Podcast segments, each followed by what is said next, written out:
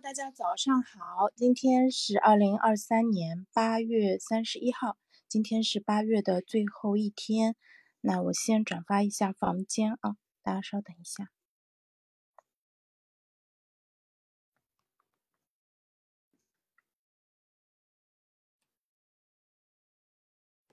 好的，我回来了。那啊，在今天早上再开一个直播呢，就可以说，哎，在八月的最后一天，我们也完成了一场非常有价值的一个分享。这个呢，用到了一个非常有效的一个原理，叫风中定律，就是说我们非常容易记住在一件事情的高光时刻和它结束的时候。所以呢，啊，像很多那种品牌啊，在设计用户体验的时候，他会非常注重风中定律。那呃，甚至呢，有一位国内的，就是做营销的一个呃专业的一个讲师，还写了一本同名的书，大家有兴趣的话可以去找来看一下。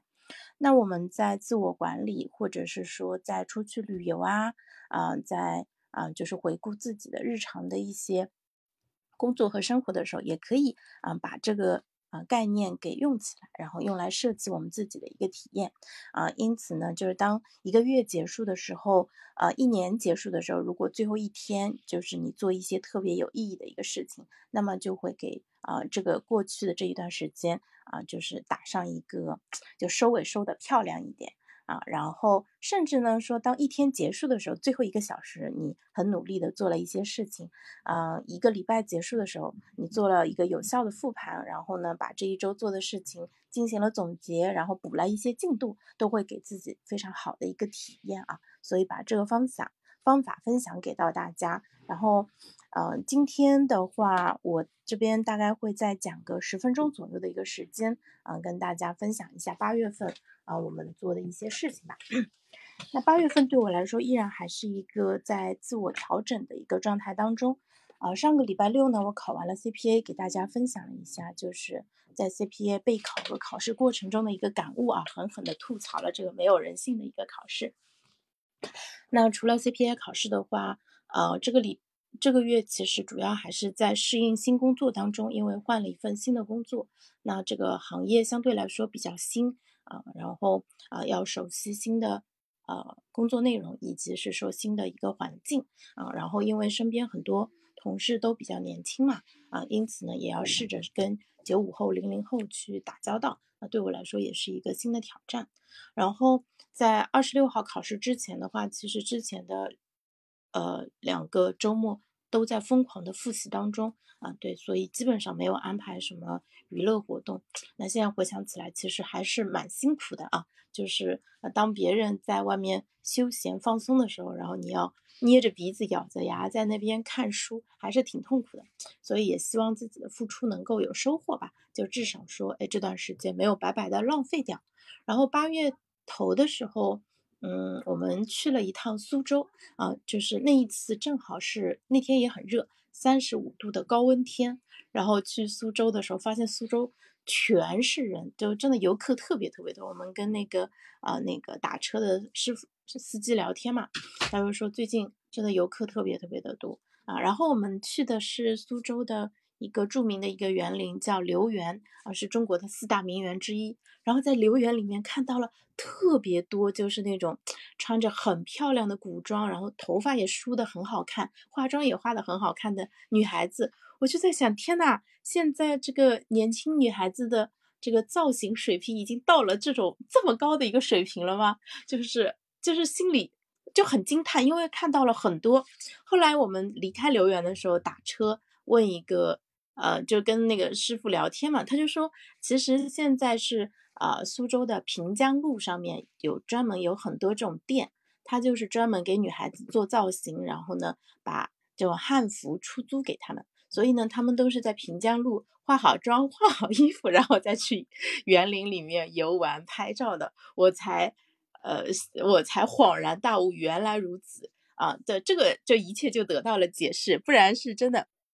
我不能理解呀！我说，哎，为什么普通人都能梳那么好的头？然后呢，呃，衣服啊，这个发型啊，搭配的都这么好啊？原来是专业人士那个就出产的一个成果啊！啊，大家有兴趣的话可以去体验一下，年轻女孩子也可以去试一下啊，就是啊，先去化个美美的妆，对吧？换一身漂亮的、适合自己的造型，然后去园林里拍照。那这个就真的，啊，就自己随手一拍，可能就是一张艺术照的那种感觉，真的很美。然后啊，如果你自己没有去画，也可以就是去欣赏一下，因为看到了特别多美丽的姑娘啊，很好看啊。然后我当时也在想啊，我们现在的汉服已经鼎盛到这种程度了吗？对吧？就是园林里面就是。除了正常的那种现代装扮的，有很多很多那种，啊，穿着漂亮古装的啊女孩子，所以我觉得这个有，其实这个蛮好的，这个有点像是沉浸式游园了。那像我们这样子没有，就只花了门票进来的，就你身边有很多美丽的呃古古装打扮的人，你也有这种，就是有种时空那个穿越的那种感觉，其实还是啊挺开心的。那夏天过去以后，天气稍微没有那么热了，而且暑假。也结束了嘛，所以出游的高峰相对结束了呢。其实九月份啊，还是蛮适合呃出去玩的。后面啊，就抓住秋天的这个不冷不热的这个时间出去玩，我觉得还挺好的。然后八月份还有什么值得呃跟大家分享的一些事情的话，我觉得八，因为我从六月份五五六月份开始吧，到七月份。就大概有几个月的时间，我是一点表达欲都没有，我就没有什么想说的，没有什么想分享的。当时就陷入了一种比较严重的自怨自艾的一个状态，因为当时是因为自己做，一开始觉得自己可以靠自媒体谋生嘛，后来做了几个月，发现一个月可能也就三瓜俩枣，就是一个月，呃，吭哧吭哧做了很久，发现收入，呃，一个是收入不高，二是收入不稳定。第三个就是在你交付的过程中，你觉得好痛苦啊！就是我我现在充分意识到了，像知识付费啊、自自媒体啊这一块，其实确实是很难做的。那嗯，以前大家可能会觉得说上班是不自由的，是束缚了自己，觉得说自己为了这么点钱，要每天在办公室里面，对吧？做八到九个小时，跟坐牢一样，对吧？大家都向往着自由，呃，觉得哎，就自由很很重要，对吧？若为自由故，两者皆可抛。但是实际上，实际上的话，你嗯，我自己反省下来，我会发现说，呃，一个普通人他如果想要稳定的参与价值交换，其实最好的办法并不是直接的面对市场，因为呃，你的技能其实并不是能够直接转换成嗯这个收益的。就比如说吧，我还挺能说会道的，对不对？然后呢，我英语也还不错。然后我可能还会什么 Excel 啊，会其他的一些技能啊，但是这些技能要直接变成钱是很难的。如果我问在座的所有的，呃，我们现在有二十位朋友，我说，哎，潇潇会英语，你愿意为潇潇会英语这个技能给我钱吗？基本上不太有人会。嗯，然后呢，呃，你要去找到愿意为你的技能买单的人，其实是非常非常少的。所以这个是我自己就是将近呃七个七八个月的自由职业以后的一个感悟。我那段时间天天在家里哀叹，我说我学了这么多东西，然后呢，我感觉自己也会很多东西，但是这个东西感觉是不被需要的。然后，嗯，当然这个不被需要呢，只是在某种情境下不被需要啊。嗯，其实你，嗯，看你用什么样的方式去参与价值交换，嗯，所以呢，就是公司可以认为是我们的代理商，就我们把技能卖给公司，然后公司呢再把一群人的这个，嗯，这个劳动成果组合起来，形成一些服务，呃，去跟其他的公司或者个人去做交易，所以是这么的一个过程啊，所以个人直接去面对市场的话。说实话，非常非常的困难。我自己现在想了一下，我觉得没有找到很好的呃解决的方案。然后呃前几天有一个也是自由职业的朋友跟我就是稍微聊了一下嘛，然后他说，我说嗯，就是你有没有准备找工作嘛？他说有在考虑了，他自己跟我自由职业的时间差不多，他的感受他说觉得很孤独。我说孤独。就对了，因为我之前也是觉得特别的孤独，呃，就是你在上班的时候，其实你是有一个稳定的，呃，外部的人际，呃，环境的，就是包括你同部门的同事，你的其他部门的同事跟你坐在一块儿的，以及是说你们在工作当中啊，还有你的老板和下属，对吧？你们工作当中就有交流的，甚至包括客户啊，还有就是呃那个供应商啊什么的，这些其实全部都构成了你在工作当中的一个社交的一个人际环境，然后。这些社交的人际环境，它是出于一种制度上的安排，所以呢，呃，嗯，就是它其实也给你提供了保障和安全感，啊，因为你只要到公司，你就会见到这些人，然后呢，哪怕这个人走了，你换一个人，他依然是有人的，啊，你可能并不需要说，啊，这个人是你特别喜欢的，或者说啊，你觉得天呐，跟你同事我真是太开心了，不用，就哪怕只是平平淡淡的、普普通通的。这种同事关系其实对我们的身心健康都是非常的有必要的，嗯，而就是你们之间聊的东西不需要是什么高大上探讨什么呃嗯重要的哲学话题啊什么的，其实大家在公司里面聊什么，呃周末干了什么呀？今天吃什么呀？哎呀，这个我今天点的这个外卖好吃不好吃，对吧？或者是说，哎这个事情。呃，好，就是这个供应商怎么样，这个客户怎么样，对不对？其实大家就是，或者说，哎，这个新上的电影你看了吗？或者说，哎，那个谁好好帅啊，对吧？发个花痴。其实这些就是我们可能到时候日常的一个很正常的一个交流，而这些交流对我们来说，就是你可能并不觉得它很重要，但实际上它非常非常的重要。你只有失去过，你才真正的明白，人是非常渴望。这样的一些东西的，像，嗯，我们拿家庭来举例子啊，就是以前就年轻人可能会觉得说，哎，比如说我们的爸爸妈妈可能平时聊天，可能就会吃饭的时候问，哎，这个菜多少钱？好像没有聊什么很深的一些东西。但是即使是这些看上去很俗套、很庸常、很，就是你觉得就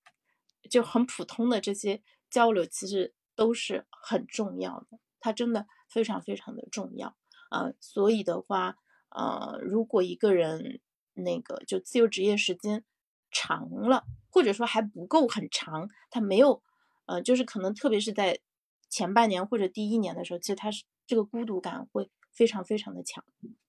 会非常非常强。然后你自己，如果你是一个你你自由职业，你独来独往的话。啊，就你可能会有客户，你可能会有一些朋友，但是这些都是你需要下，就下决心去找对方，然后你们之间才会开展一个交流的。它不像是你在公司里面，你只要走到那个地方，你自然而然就处在那个关系当中了。你如果找朋友的话，你要跟朋友发起一个聊天，对不对？或者说你要约朋友去见个面啊，所以的话，这两个需要耗费的。努力其实是完全不一样的啊，因此从这个角度来说，我们很多时候其实忽略了一份工作它带给我们的一些保障。它的保障并不仅仅是收入上面的，其实还有很大一部分是在呃，就是给到你足够多的一些事情，让你的精力有地方就可以放在这个事情上面，让你呢通过做这些事情啊，你会有。他对你会有你有成就感，对吧？或者说你有被挑战的那个感觉，然后克服困难、解决问题的这个过程，那这个其实对我们的技能都是很好的一些磨练。就是在年轻的时候，我们可能想的是说，哎，我要不断的学习，我要不断的进步，对吧？我要不断的，呃，就是反正勇攀高峰那种，就是感觉自己要不断的成长，嗯，然后呢？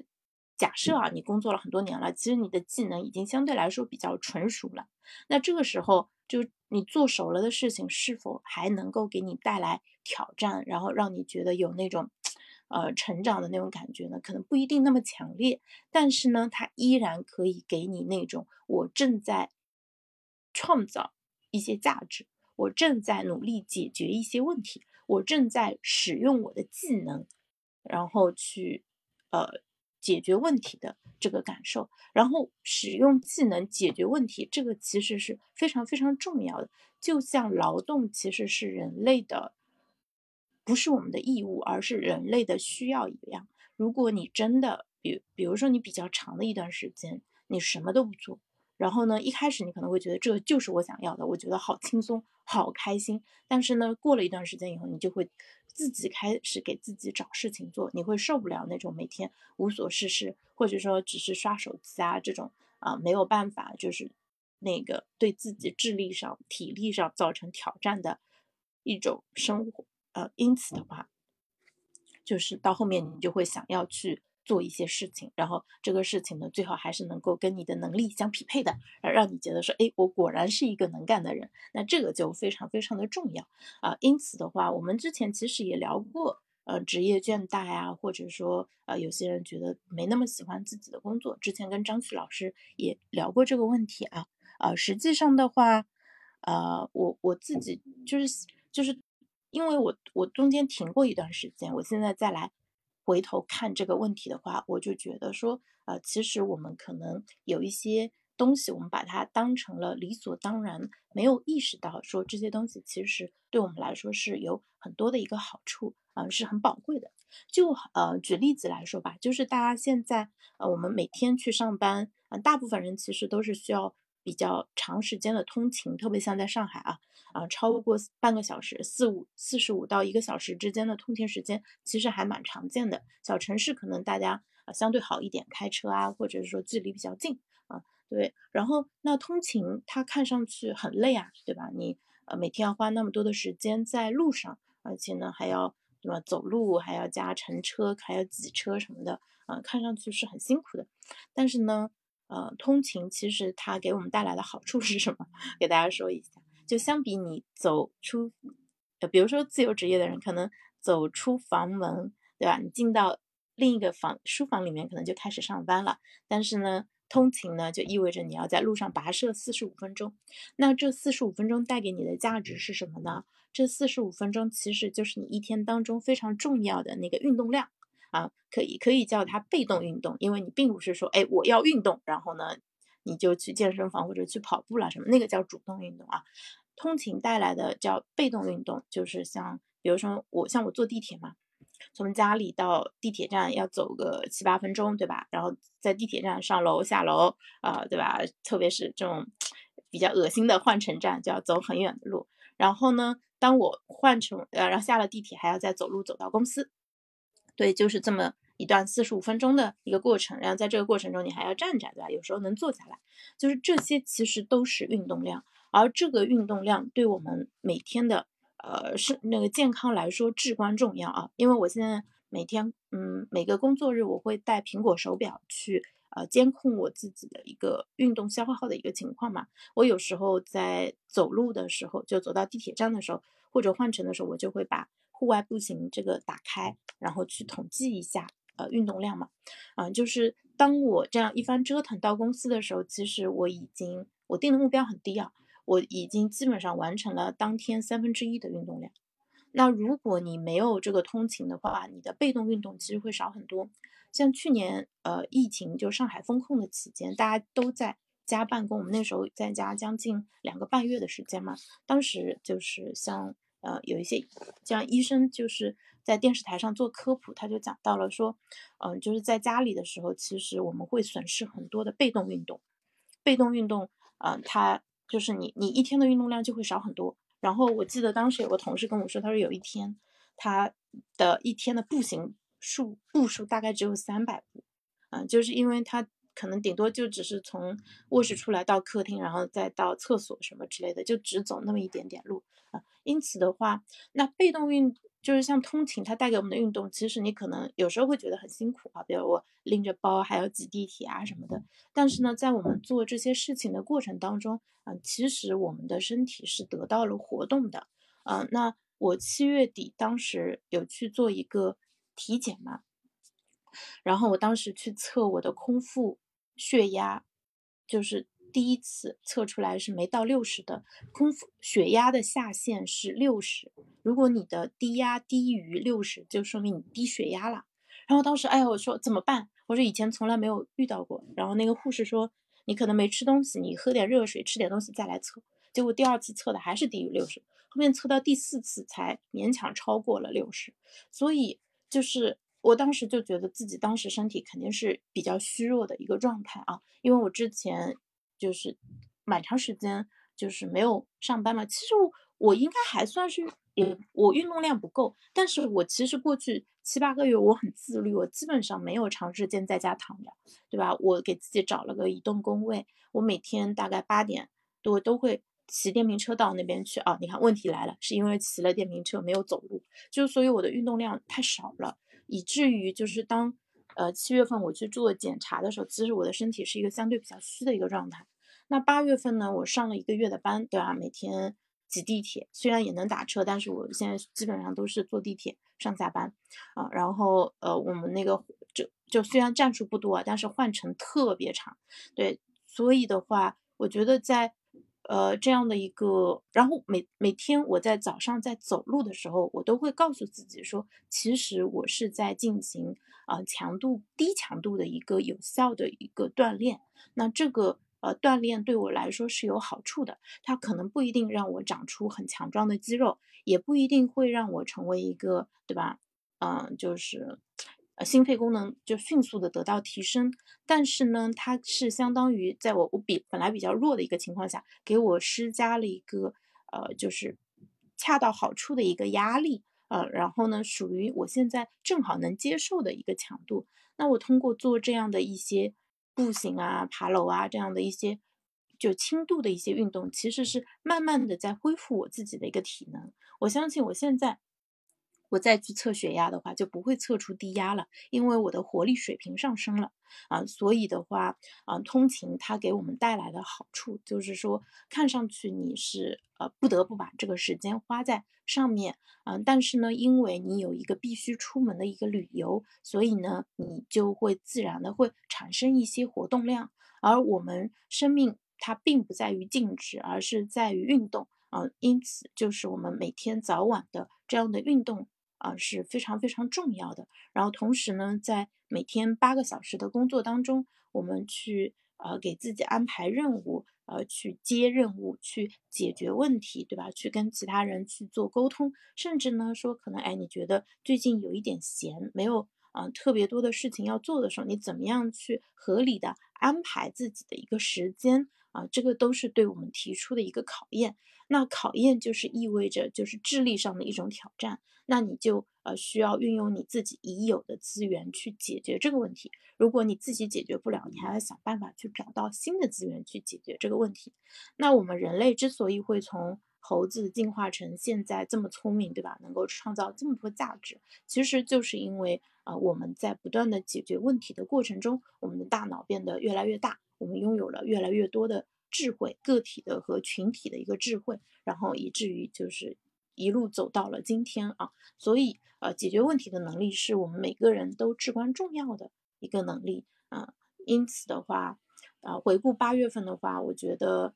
啊，至少在工作上面就是感觉还是还不错。然后呢，在 CPA 复习上面也还可以呃。然后在心态调节上面，其实呃中间也会有一些高峰，有一些低谷，对吧？有时候会呃比较消沉一点，有时候又觉得说，哎，自己。啊，还是很厉害的，嗯，就是会有这样的一个起起伏伏的一个状态，但是呢，总体来说都在好转。然后最近有一些不太好的一个地方，就是我们家楼上最近在装修，那就是嗯，装修工人有时候会睡在楼上，这最近几天应该是在贴瓷砖，他们每天早上五点钟开始就开始起床了，然后呃就有。他也没有开始大规模的工作，但有时候可能会搬动一些东西啊，或者说话，或者脚步声特别重。然后呢，我睡眠比较浅，就被吵醒了，就很难再睡着，所以就会迷迷糊糊从五点钟一直到啊七八点钟。然后又因为现在我上班时间比较晚嘛，嗯，就是出本比较晚，我就丧失了早起的一个动力啊。所以呢，我这个礼拜啊早起直播，其实也是为了避免自己再躺在床上赖床。对吧？如果我在躺着，其实它也并不会缓解我的疲劳，甚至可能会因为让我，呃，因为躺太多的时间反而腰不舒服啊。因此的话，像啊，今天早上起来讲了差不多二十五分钟吧，我觉得呃，今天讲的其实还是蛮好的，说明我的心里其实已经积累了很多的东西，是可以拿出来跟大家分享的，而且它的呃成熟度、准备程度也是比较高的。呃，我是即兴讲的，但是。我自己觉得调理还不错啊，而且在对八月份进行复盘的时候，就会觉得说，嗯，去苏州玩还是很开心的，嗯，考 CPA 还是很辛苦的啊，但是呢，也花了蛮多的时间，希望能拿到好的结果，嗯。然后那个工作，对吧？给我们带来的这个价值，包括我们社交价值，包括就是给我们创造一个有挑战的一个智力环境，对吧？然后让我们不至于过分的懒散，甚至连通勤，对吧？像我们这样这个爬上爬下的这个通勤过程，其实都是有好处的。当我们从呃好处，从我们那个这个。正向的角度看问题的时候，就意识到说，哦，其实我们生活中发生的各种各样的，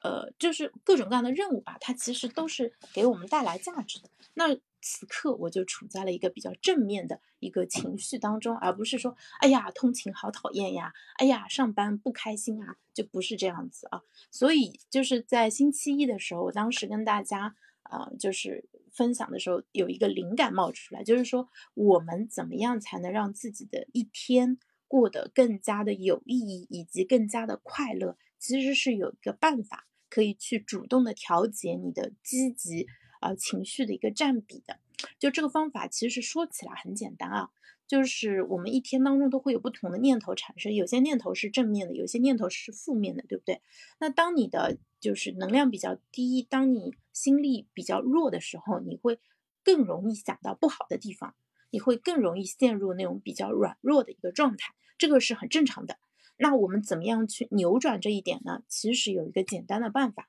就是你多去想想那些开心的事情。你今天早上做了一件事情，你觉得它挺好的。那么它给你带来的开心，假设加十分，那如果你在接下来的时间里面，你再多去回想这件事情，然后呢，去跟别人去分享这个事情，那么它就从加十分变成了加二十分，那它在你一天当中所占的时间就变长了。如果我们持续的去思考那些给我们带来快乐、带来能量的事情。那么它在一天当中的占比就会非常的高，那我们的正面情绪跟负面情绪的对比就会变大，对不对？那当你一整天大部分时间都是处在偏正面、比较开心的一个状态当中去，那谁能说你不是一个快乐的人呢？是不是？对，所以就通过这样的手动调节的一个方式，就自动有意识的去调节。呃，当你发现，哎，这个，哎，这个想法好像有点不太好。那你想办法扭转一下，然后当你发现哎这个事情挺好的，那你就想办法把它重复一下，在这样的过程当中，你会发现说哦，好像这个一整天的感受就好起来了啊，对，嗯，所以我们人其实我们的主观能动性是非常强的，我们是有能力去控制自己的想法的这一点啊，其实。很多行为设计的专家，比如说像福格啊，呃，还有一些情绪疗法啊什么的，其实都已经论证过了。我们是有办法去调节自己的一个感受的，我们是有能力去做替换的，把一个不那么好的感受，呃，就是通过正面的一些思考啊，或者是说通过一些身体姿势的一些调节啊之类的，呃，去做一些呃引导和改变的。而这个其实是一个非常高级的一个能力，比如说像一个小孩儿，他小的时候其实是不太会呃对自己的情绪进行管理的，他不开心，那他真的就是不开心，对不对？但是大人我们学会了一个东西叫转念一想，所以转念其实是一个非常非常重要的。另外呢，我还想有一个新的想拓展一个点，就是说。呃，我在想，比如说我们生活中可能就现在可能大家压力比较大嘛，就好的事情没有那么多。那如果发生了一个小的好的事情呢，就像一个叫什么，叫落水的人抓住一个树枝一样，啊，抓住救命稻草，然后呢就紧紧抓着它不放，有点像我们小时候吃话梅，对吧？那时候物质条件比较差，对吧？就好不容易吃到一个话梅，你会不会随便吃两口就把它吐掉？不会的，你肯定会把它就是不停的吮吸，一直到它一点味道没有，最后才恋恋不舍的把它给扔掉，对不对？我们小时候吃过那种芒果干儿什么的，就里面带核的那种，就九制芒果什么的，基本上都是这样子，对不对？那个是在物质匮乏时代，呃，现在回想起来，其实还是蛮快乐的一个回忆。虽然那时候很穷。啊，但是呢，偶尔吃到一个好东西，就会觉得非常的珍惜，而且会就是一直这个吃到它真的淡到没有一点味道的时候才结束，恋恋不舍的一个过程，对不对？那我们现在其实物质条件很丰富，我们对物品其实是不会有食品对物品和食品不会有这么珍惜的一个感觉。那这个其实。呃，我想说什么呢？我想说的就是说，我们可能在过去之前经济比较好的时候，其实大家就觉得好事情会不停的在发生，所以呢，你你看到的、向往的都是将来的好事情，你还会有更好的东西。我现在已经很强了，我还会更快、更高、更强，对不对？呃，然后呢，大家就觉得说变得更好，生活变得更好，嗯，大家那个贷更多的款，住更大的房子是。很正常的一件事情，但是现在呢，这个故事就是我们走到了一个新的一个阶段，就是我们现在很多时候就开始需要，呃，就发现说，哎，未来好像可能并没有那么好，那这个时候我们就要把自己寄托在一些呃当下发生的，或者说将来呃或者过去发生过的那些美好的事情上，就是通过去 回味。那些好事情，然后呢，给到当下的自己快乐，那这个感觉像不像我们在舔一颗话梅核？呃，就是就是有一种真的，就我我我我觉得这个比喻，我不知道你们觉得像不像啊？你们可以在评论区跟我互动一下。我觉得就真的有点像，就看上去是有点心酸的感觉。哎呀，就是只能就其实都已经没有什么味道了，你还在那边去嚼啊，去那边。呃，就去捕捉那一丝味道，但实际上，呃，这个其实也并不是不快乐。我觉得其实还挺有意思的一个做法，它是一个非常聪明的、非常理，也不是非常聪明的一个做法啊。就是说，嗯，因为我们其实是可以，我们的快乐的来源来自于哪里呢？可能来自于当下正在发生的事情，然后呢？可能来自于对未来的一些呃美好的正向的一些期待，然后也可能会来自于对过去的一一些美好的一些回忆啊。因此的话，呃，以前我们小的时候，当时说，哎，美国呃乡村音乐，对吧？他们有一种流派，他们的那个乡村音乐有些是就基调有一点点忧伤，然后呢，他们会经常回忆说什么。的 golden old days 就是过去的那些美好的一些岁月，然后那时候就觉得说，哎，一个人如果他呃只是看着过去的美好的岁月，那么可能他的现在跟他的将来并不会特别好，听上去是比较惨的一个事情，对不对？但是实际上到像我到现在这个年纪的话，我现在有点能够理解了，就是说。过去的那些美好，它其实并不会把现在衬托的非常的凄惨，它其实依然是我们的一个财富。就是当你，呃，人生其实是一场漫长的一个体验嘛，就是有可能你的高光时候发生在过去，也有可能是在现在或者是在将来啊。假设它是发生在过去，那么有过。高光时刻其实它是一件很值得开心的一个事情，而并不是那种说把现在比的一文不值，然后就不停的哀叹，而生活在过去无法自拔。我们我们鼓励的不是这样的一种生活方式，嗯，而是说，就我我自己的感受是，你过去的那些高光时刻，过去的那些美好，它其实是给到你是一种志气和一种决心。啊，让你能够在面对现在和将来的困难的时候，能够依然的，就是那种挺身而出。啊，就是我当年克服过困难，所以呢，现在这个困难对我来说，它依然是个困难，但是我有过成功的一个经验啊，所以呢，我会带着过去的呃一些经验和过去的带那些成功的带来的喜悦，然后去啊向这些困难去啊迎迎难而上。我觉得这个其实是我想，呃，想那个说的一个方式啊。我觉得这个其实会很重要，嗯，因此的话，过去的那些高光时刻，过去的那些快乐，其实都是我们，呃，过去给自己存的那些精神的财富，相当于是一笔存款。那我们因为拥有着这样一笔财富，所以呢，我们现在可以更加的积极有为，嗯啊，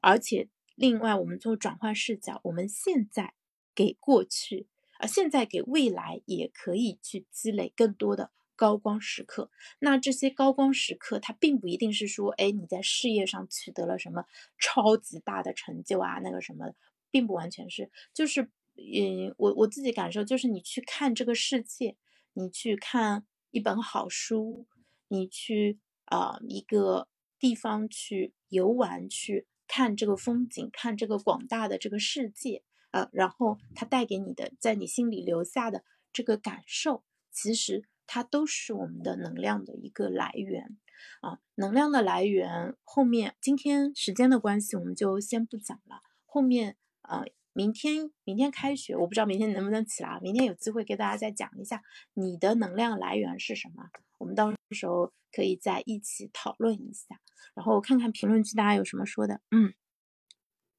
一海十倍，哎，那个少龙说的非常非常好，对，是这样子的，就是我们在呃我们的记忆当中去呃捡起一些美丽的那个贝壳，然后当你。啊，你会回想起当时啊你的感受，然后你会觉得说啊，人生真的还是很美好的。对那些美好，它会让我们啊有所感悟，然后同时就是说，我们可以现在再去创造美好。比如说，我现在在跟你们做分享，我觉得其实就是一个非常美好的一个回忆，它就会形成一个可能一个美丽的小贝壳，或者说像那个头脑特工队里面一样那个记忆球，对吧？然后储存在我的记忆的宝库当中。那啊，在将来可能拿出来的时候，它其实其实依然会带给我感动，也带给我喜悦。说，哎，潇潇这一天其实做了一个很棒的一个分享啊，不仅把自己就是很多想说的事情说了，而且呢，在想的过程中，其实还有一些更新的一些拓展和突破。然后呢，嗯，而且也对接下来要做什么事情，其实有了更清楚的一个方向吧。好，那今天我们就先到这里啦，谢谢大家啊！对对，且行且珍惜啊！若无闲事挂心头，便是人间好时节。好的，谢谢大家。那没有关注我的朋友可以点一下关注啊，这样子我开播的时候，呃，就是开直开分享的时候，你会收到通知。然后另外的话，我们先约定一下吧，明天，哎，明天要不要送孩子去上学呢？嗯，明天。明天八点钟吧，明天八点钟到，呃，还是来做一下分享，跟大家讲一下能量来源。嗯，爱在当下，活在当下，快乐当下，明天与未来便不是期待啊。好，谢谢少龙总结的非常的好，那今天就先到这里，拜拜。